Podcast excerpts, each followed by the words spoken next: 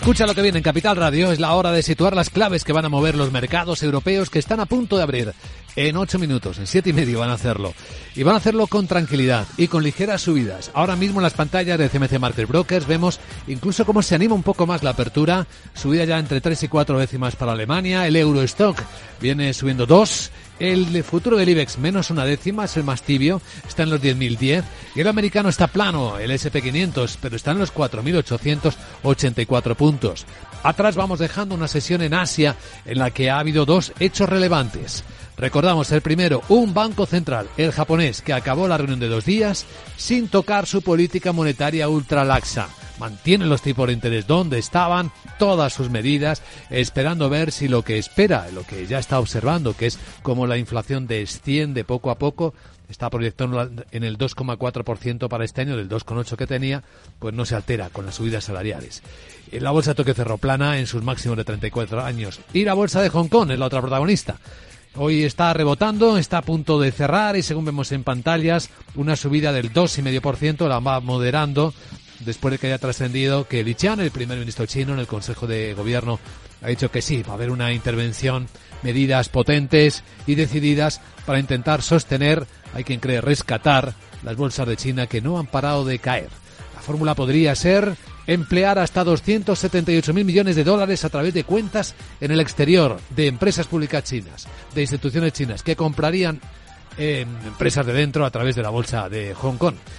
Y eso es lo que tenemos en el contexto, porque hoy no hay muchas noticias macroeconómicas, así que vamos allá con el informe de preapertura y antes de señalar a los protagonistas, demos la bienvenida a Capital Radio a Juan Luis García Alejo en Ambank. Juan Luis, ¿cómo estás? Muy buenos días. Eh, Juan Luis, ¿nos escuchas? Buenos días. Sí, ¿qué tal? Buenos días. Muy bien, bienvenido. Pues el contexto es el que marcábamos. ¿Lo ocurrido en Asia te parece relevante? ¿Tú crees que va a haber rescate eficiente del mercado de las bolsas chinas porque han empezado el año y acabaron no muy bien. Hombre, yo creo que eh, cuando eh, tú decides poner dinero en tratar de eh, conseguir que los mercados funcionen, la respuesta a corto plazo que se consigue, como estamos viendo, es de naturaleza positiva, pero lo que hay que hacer es la reflexión acerca de si ese es el mejor destino posible de esos 275.000 millones de euros o mejor deberían dedicarse a través de medidas de política fiscal que traten de atajar los problemas estructurales de la economía eh, china, que son de una gravedad eh, notable.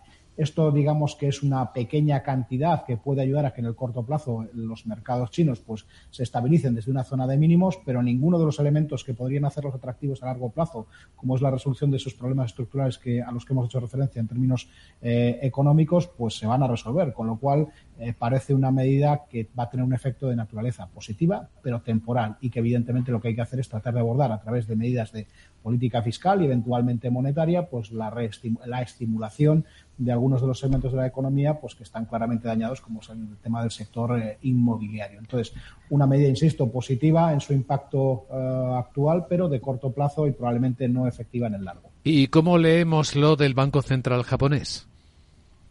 Pues eh, yo creo que, como hemos visto además en la reacción del yen, ha habido una cierta sensación de eh, no van a subir los tipos tan pronto como, como creíamos, no van a abandonar su actual política monetaria.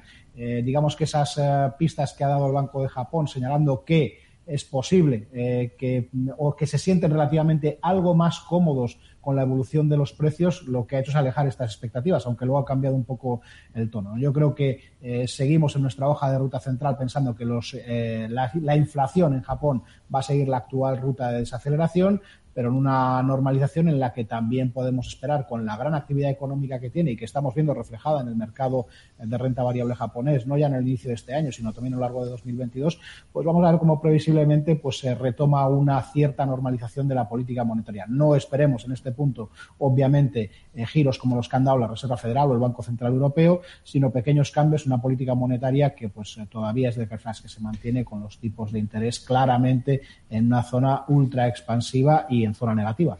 Bueno, y por aquí, por el lado occidental, en resumen, tras los máximos de valores y de algunos índices, ¿cuál es la perspectiva?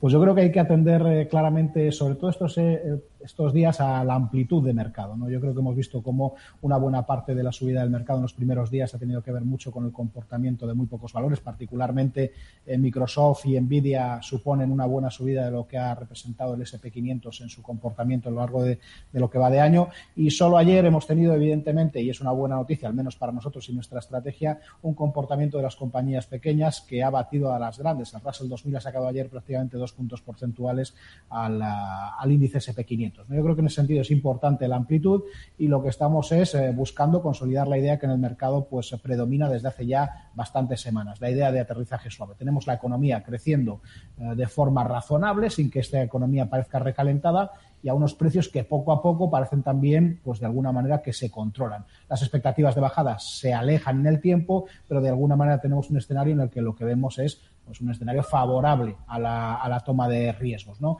En todo caso, yo creo que ahora iniciamos un periodo de tiempo en el que los resultados son críticos para acabar tomar, de tomar esa decisión. Juan Luis García Lejo gracias por acompañarnos y buen martes.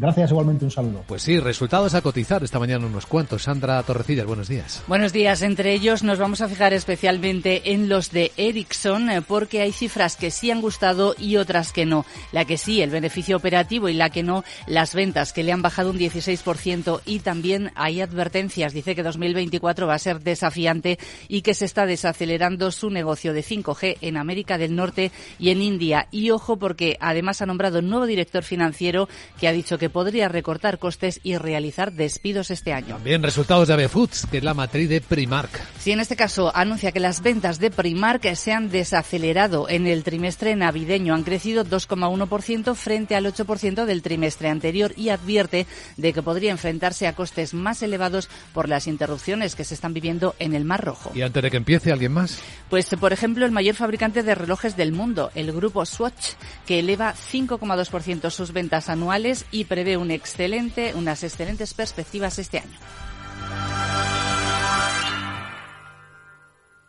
Hey, asistente, ¿cuál es el mejor fondo de inversión del año? Hay aproximadamente 54 millones de resultados. ¿Quieres que los lea? Buf, mejor que no. Puedes seguir buscando entre millones de contenidos, pero un asesoramiento de calidad solo te lo dará un especialista. En Renta 4 te ofrecemos un servicio de asesoramiento gratuito siempre que lo necesites. Entra en r4.com y descubre cómo te podemos ayudar. Renta 4 Banco. ¿Quieres más?